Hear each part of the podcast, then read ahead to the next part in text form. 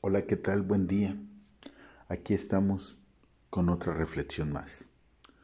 Hoy quiero hacer referencia al capítulo 1 de Tesalonicenses, el versículo 6, 7 y 9, que dice, y vosotros vinisteis a ser imitadores de nosotros y del Señor, sirviendo la palabra en medio de gran tribulación, con gozo del Espíritu Santo de tal manera que habéis sido ejemplo a todos los de Macedonia y de Acaya que han creído, porque ellos mismos cuentan de nosotros la manera en que nos recibisteis y cómo nos convertisteis de los ídolos a Dios para servir al Dios verdadero y vivo. Amén. Qué tan importante es ¿Qué hablan de ti? ¿Qué dicen de ti? ¿Cómo se expresan de ti? Ah, mira, ahí va el loco sinvergüenza que sigue siendo sinvergüenza y loco. Ay, mira, ahí va la desfasada loca esa que simplemente anda hablando tarugadas. Ay, mira, ahí va ese hombre que fue sinvergüenza, que fue ratero, pero se compuso.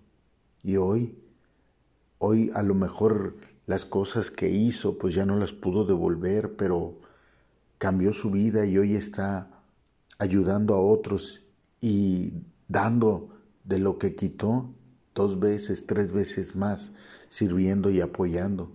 Ahí va la incongruente, la que no podía no podías decirle nada porque siempre contestaba mal. Hoy platicas con ella y encuentras palabras de esperanza y fe. Muchas veces nosotros pasamos situaciones en las cuales pues estamos tribulados, estamos afanados, estamos amargados, airados, situaciones que nos echan a perder nuestro día a día y no buscamos una solución. Y la palabra no miente cuando dice que con gozo el Espíritu Santo llega, llega a tu vida, llega a decirte, aquí estoy, llega a decirte, te apoyo, llega a decirte, vengo a, a sanar cada herida. Y a veces decimos, es que no se me va a aparecer Dios, es que, es que Dios no se aparece, es que sí se aparece, a través, a muchos directamente y a otros a través de cuerdas de amor, a través de una persona que viene a darte ese abrazo que necesita, que viene a darte ese amor que necesitas, que viene a darte esa compañía que necesitas, pero muchas veces no lo entendemos, muchas veces no vemos más allá y es ahí donde vivimos en el resentimiento. Por ello dice, ¿sí? La palabra que hay para poder recibir necesitamos creer.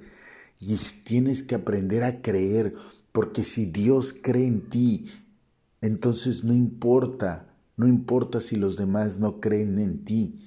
Porque si tú estás seguro que Dios cree en ti, te vas a dar cuenta que tú puedes creer en ti mismo también, porque Dios está en ti y contigo.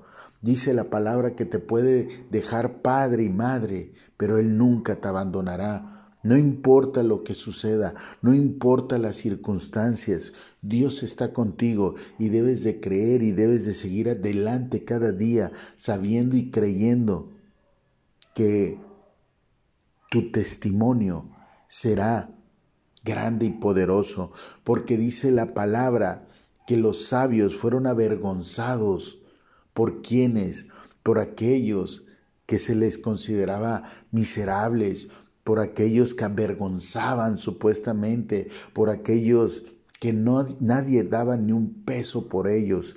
Y el día de hoy, el día de hoy valen más, valen más que el dinero, valen más que el oro, valen más que el diamante.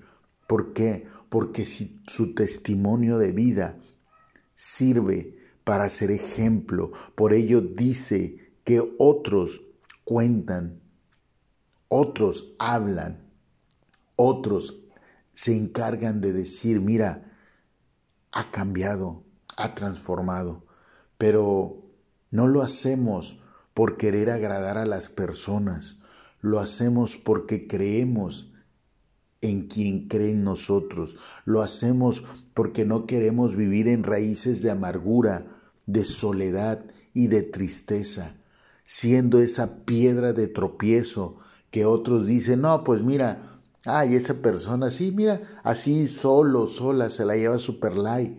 Lo que no saben es de que cerrando la puerta viven soledad, tristeza y amargura. Y así, así muchas veces llegan a su vejez por vivir en su verdad, por vivir en su mentira, por vivir en su soberbia. Y dice la palabra que el soberbio Dios lo ve desde lejos. Imagínate si ni el mismo Dios está ahí pegado a él mirándolo, menos, menos va, a estar un verdadero amor, menos va a estar algo sincero que ama y adora a alguien por quien es y por lo que es, no por lo que tiene. No es que busquemos el agrado del hombre, es que busquemos, sí, ser agradables a los ojos de Dios y posteriormente todo, todo será agregado por añadidura. Así es que ser un testimonio, ser un testimonio, o si no lo eres, cambiar tu vida para hacer ese testimonio e impactar la vida de otro, tiene mucha recompensa, mucha bendición. No hay nada más maravilloso que en esta vida dejar una huella positiva y excelente que sirva de bendición para otros. Te recuerdo mi nombre, Andrés Rivera, y nos vemos en la siguiente reflexión. Adiós.